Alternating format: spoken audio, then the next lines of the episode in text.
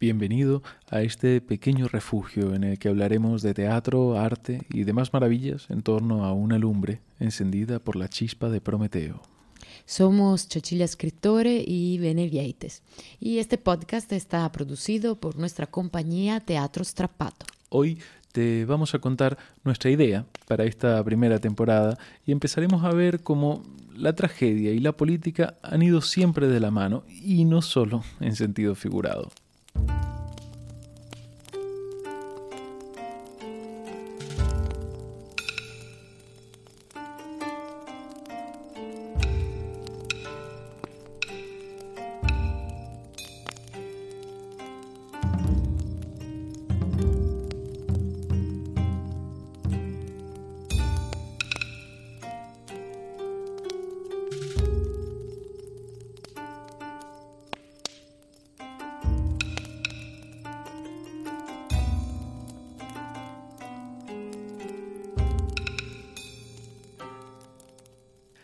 Este es el primer episodio de este podcast y con él queremos dar inicio a una temporada dedicada a los orígenes, orígenes teatrales, orígenes culturales, en general lo que nosotros reconocemos como nuestro punto de partida. Para ello nos vamos a poner en constante diálogo con un momento de la historia y un lugar del planeta muy concretos. Se trata de la ciudad de Atenas en el quinto siglo antes de nuestra era cuando la democracia estaba naciendo, los dioses se desmandaban en historias fantásticas y nacía uno de los grandes espejos del ser humano. Nacía el teatro. Digo diálogo porque esa es la clave de esta idea, de este podcast. Nuestra intención es crear un espacio en el que podamos compartir contigo lo que ocurre en nuestra compañía antes de producir una obra. Y lo que ocurre es que hay un trabajo importante de investigación. En ocasiones es investigación histórica, en otras estilística, en otras social, porque a fin de cuentas lo que contamos son historias. Y las historias existen porque somos animales sociales, con nuestros conflictos y nuestros amores. Y bueno, últimamente nos hemos estado ocupando de las tragedias griegas, creando versiones de algunas que para nosotros son especialmente apasionantes y sobre todo necesarias. Estas versiones las estamos creando para la radio y es a raíz de este trabajo en el que el escenario se convierta en un micrófono que hemos pensado en este espacio con forma de podcast, el cual no pretendemos que se convierta en un podcast de historia del teatro, ni mucho menos, sino un recorrido por sus infinitos caminos, caminos que están hechos de, de, artes plásticas, de música, de historia, de literatura y, bueno, y muchas cosas más, todas ellas hermosas. Bertolt Brecht hablaba del miedo que genera acercarse a los clásicos por el hecho de que parece haber un camino muy conservador y rancio que es el políticamente correcto. Mientras que tomar una vía eh, de innovación suele ser arriesgado. Siempre hay alguien dispuesto a ofenderse. Pero eso hoy yo creo que ese es el pan nuestro de cada día, ¿no? Eh, por lo que creo que en un cierto sentido nos estamos haciendo inmunes al temor de ofender. Esto como todo es un arma de doble filo. Pero por el momento vamos a quedarnos con el filo bueno, el, el de corte positivo, por así decirlo. Así que bueno, reescribir una tragedia no es ni mucho menos un sabotaje a la obra original, ni con ello se la considera obsoleta. Para mí, mm, la reescritura de una tragedia como la de Medea supone un trabajo de diálogo, y aquí vuelve esta palabra. Personalmente, me encanta la idea que, el filósofo Simon Critchley tiene de los textos de la Grecia clásica. Él dice que para hacerlos revivir tenemos que nutrirlos con nuestra propia sangre. Así que esta vampiresca imagen me parece maravillosa, porque saca al clásico de esa jaula conservadora que, tanto temía Brecht, y la temía con mucha razón, dicho sea de paso. Así que los sentamos en una silla, a nuestros queridos Esquilo, Sófocles y Eurípides, y les preguntamos cosas, cosas que nos preocupan hoy, y que yo creo que con una lectura atenta y un amor profundo por sus respuestas, nos llevan a descubrir que son las mismas preocupaciones que tenían ellos. y que seguiremos teniendo por el simple hecho de ser humanos. Así que nutrirlos con nuestra sangre quiere decir, o al menos de esta forma lo he interpretado yo, hacer que por sus venas corran nuestras inquietudes, nuestros sueños, nuestros temores. Esto, yo creo que nos enriquece enormemente, nos hace sentir menos solos, a mí personalmente me, ofrece una gran compañía saberme comprendido en lo profundo, no solo por mi esposa, sino también por Virgilio, por Aristófanes, por Dante, por Tolstoy y por todos los grandes genios que han dado voz al ser humano y lo han hecho intentando describir su propio tiempo. Y aquí tenemos otra palabra que nos inquieta, otro concepto que nos da mucho que pensar, el tiempo. Hmm. su poder, su fuerza, su inexorabilidad. Sobre esto iremos hablando más adelante, porque es otro gran tema en el arte, el tiempo que premia, que mortifica, que consume, que hace nacer. Pero bueno, digamos que eh, todavía tenemos tiempo para ocuparnos del tiempo. Ahora empecemos por desmontar este gran mito que es el pasado, la historia. Escuchemos unas líneas de la famosa novela de Humberto Eco, El nombre de la rosa. Y ojo, para quien no la conozca, se trata de una novela ambientada en el 1327, es decir, plena Edad Media.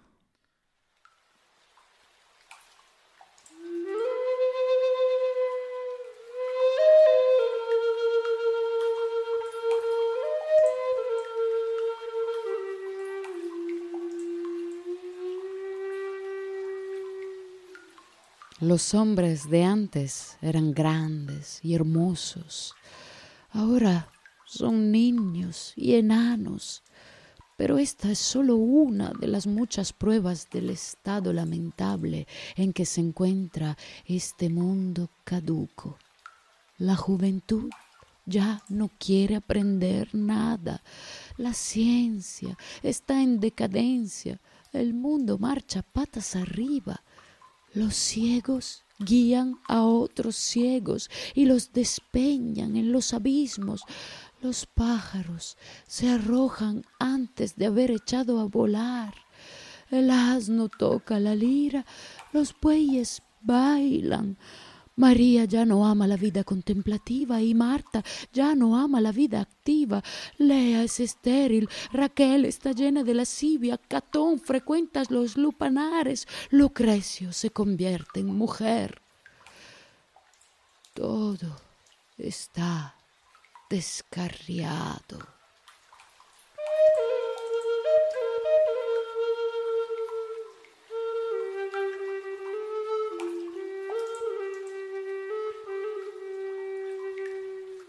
Los nostálgicos suelen pensar en las extintas glorias del pasado, pero en el fondo eso es una ilusión, y no lo digo yo, lo decía el buen Manrique en su famosísimo verso, como a nuestro parecer cualquier tiempo pasado fue mejor.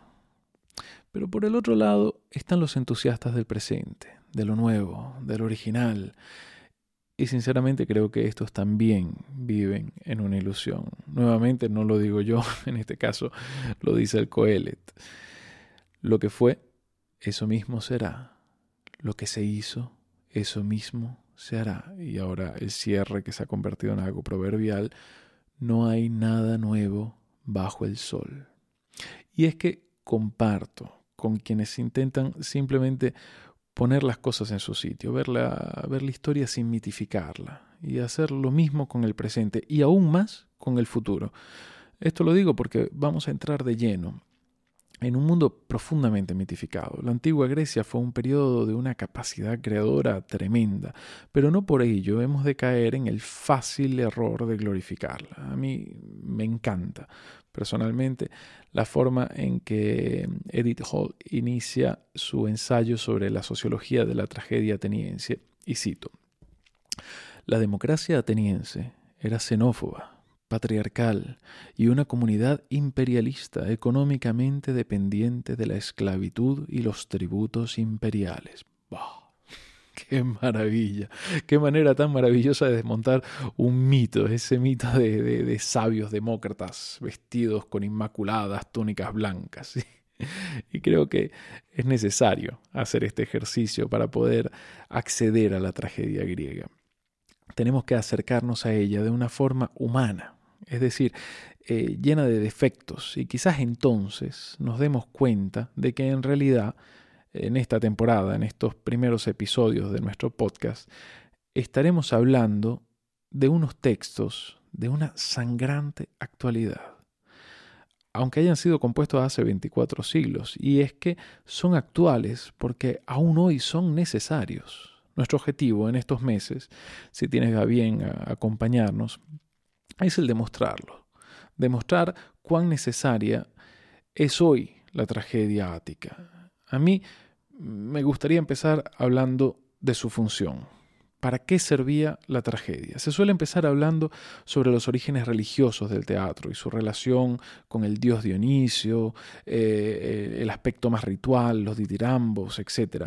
Pero sinceramente creo que eso es de un enorme interés y trataremos más adelante también este tema, pero eh, no es un buen punto de partida.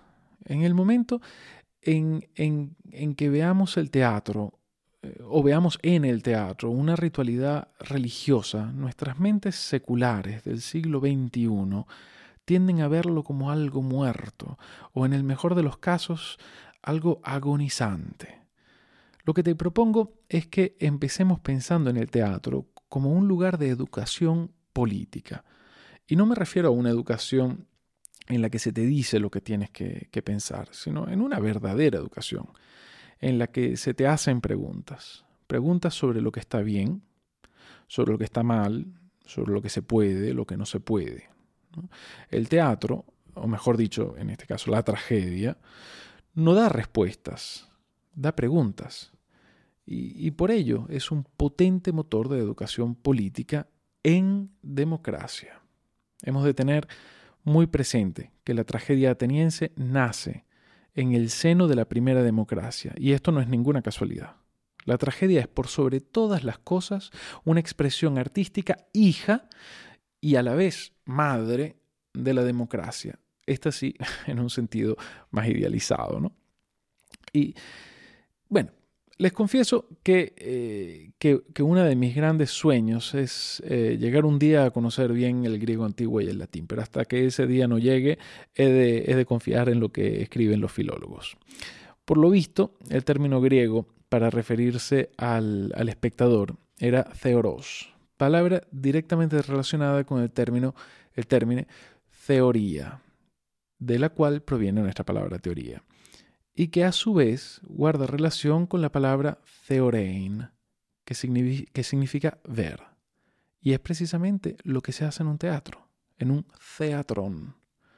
Así que ya desde sus orígenes el espectador está invitado a ver, a desarrollar una teoría, a interpretar, a reflexionar. Esto es simplemente maravilloso. A medida que vayamos entrando en este universo de héroes y, dioses que sufren intentando sacarse las castañas del fuego, iremos también descubriendo la potencia de sus historias en nuestras vidas, que es enorme. Este mundo mítico en el que tienen lugar las historias de las tragedias es peculiar, es olímpico, es griego, tiene características muy suyas. Eh, empecemos escuchando unas líneas eh, del buen Nietzsche sobre la religión de los griegos.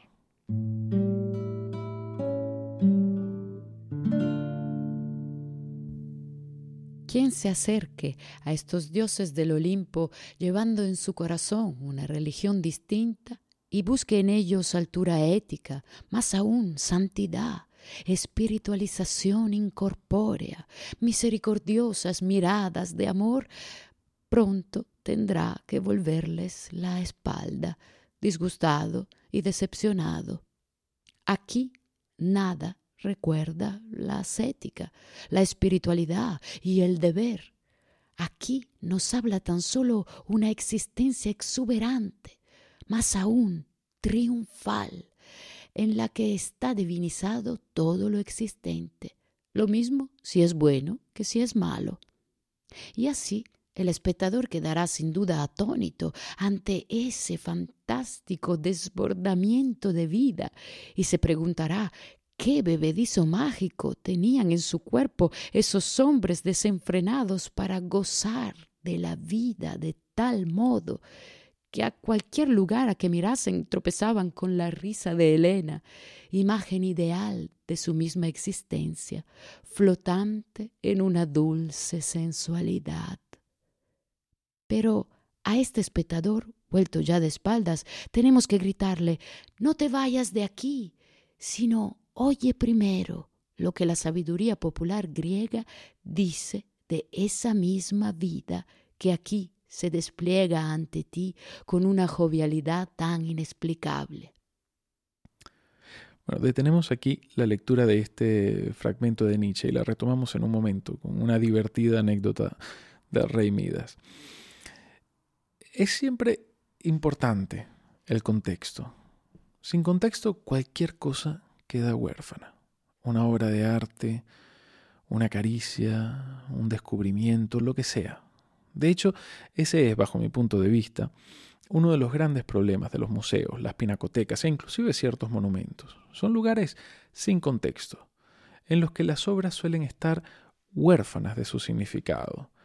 Y es el visitante que ha de suplir esa carencia con imaginación y documentación. Casi ningún cuadro o escultura ha sido creado para ser expuesto en un museo. El artista crea una obra para un lugar, para alguien, con un fin, con una intención. Todo ello arropa la obra y es por ello que muchas veces nos puede conmover más un cuadro artísticamente irrelevante en la pequeña y anónima capilla de una iglesia para la que fue creado que un gran Caravaggio rodeado por luces de LED, turistas y otras muchas cosas que nada tienen que ver con él.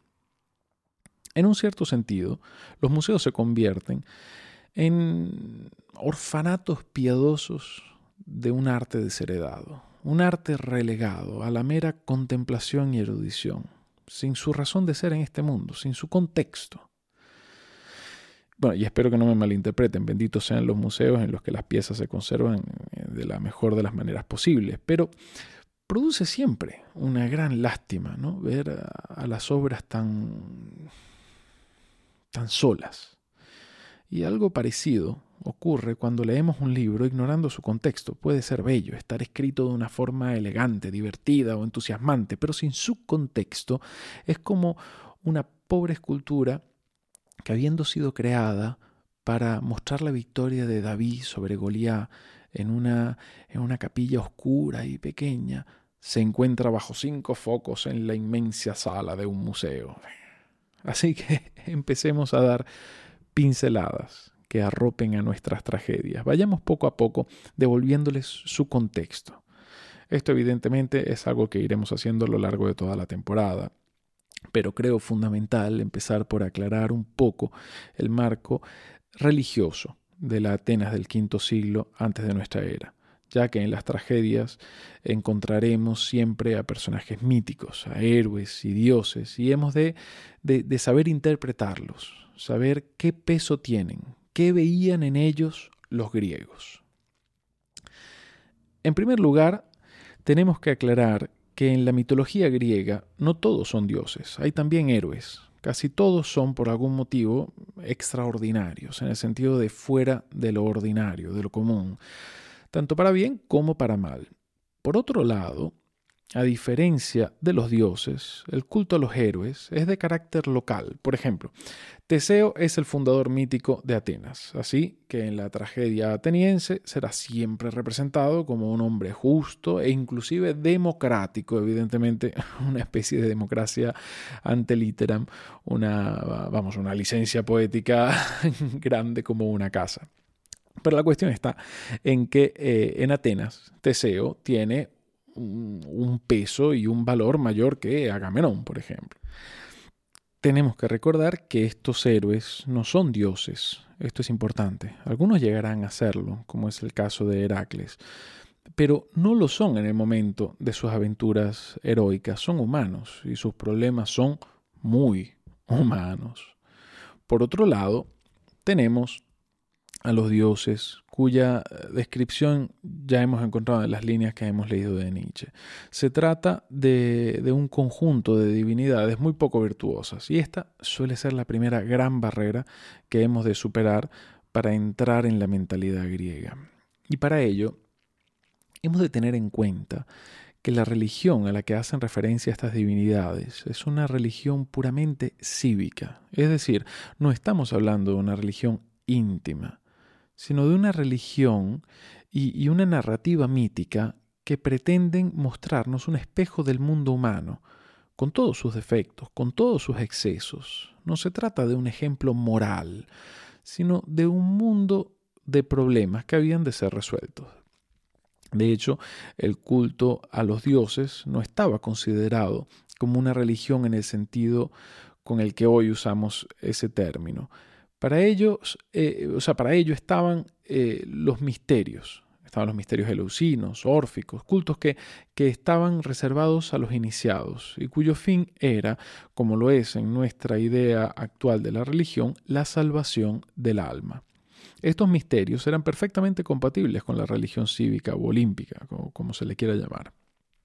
En la tragedia, entonces nos encontramos al ser humano en conflicto con su sentido cívico, que intenta superar las dificultades que conlleva la polis, la vida pública, y es por ello que el espejo, ese espejo mítico del Olimpo, cobra tanta importancia en la tragedia. Nuevamente, te invito a que no pienses en la tragedia como algo religioso, sino como algo político, se nos abrirán muchísimas más puertas si, lo vemos desde este punto de vista.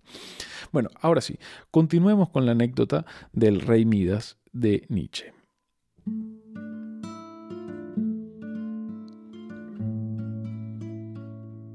Una vieja leyenda cuenta que durante mucho tiempo el rey Midas había intentado cazar en el bosque al sabio Sileno, acompañante de Dionisio, sin poder cogerlo. Cuando por fin cayó en sus manos, el rey pregunta qué es lo mejor y más preferible para el hombre. Rígido e inmóvil, calla el demonio, hasta que, forzado por el rey, acaba prorrumpiendo en estas palabras, en medio de una risa estridente. Estirpe miserable y efímera, hijos del azar y de la pena. ¿Por qué me fuerzas a decirte lo que para ti sería muy ventajoso no oír? Lo mejor es totalmente inalcanzable para ti. No haber nacido, no existir, no ser. Y lo mejor, en segundo lugar, es para ti morir pronto ¿Qué relación mantiene el mundo de los dioses olímpicos con esta sabiduría popular? La misma relación que mantiene la visión estasiada del mártir torturado con sus suplicios. Del mismo modo, ahora la montaña mágica del Olimpo se abre ante nosotros y nos muestra sus raíces. ¿Es realmente la tragedia griega tan importante hoy en día? Bueno, nos encantaría conocer tu opinión y para ello tenemos las redes sociales. Nos puedes ayudar a mantener esta lumbre encendida apoyándonos en Patreon. Somos Teatro Strapato y nos puedes encontrar también en Facebook e Instagram. Esperamos que tu curiosidad te vuelva a traer a, la chispa de Prometeo dentro de dos semanas. Hablaremos de una de las mujeres más trágicas de la historia. Inocente o culpable. Hmm. Bueno, os deseamos unos días con muchas chispas y fuegos maravillosos.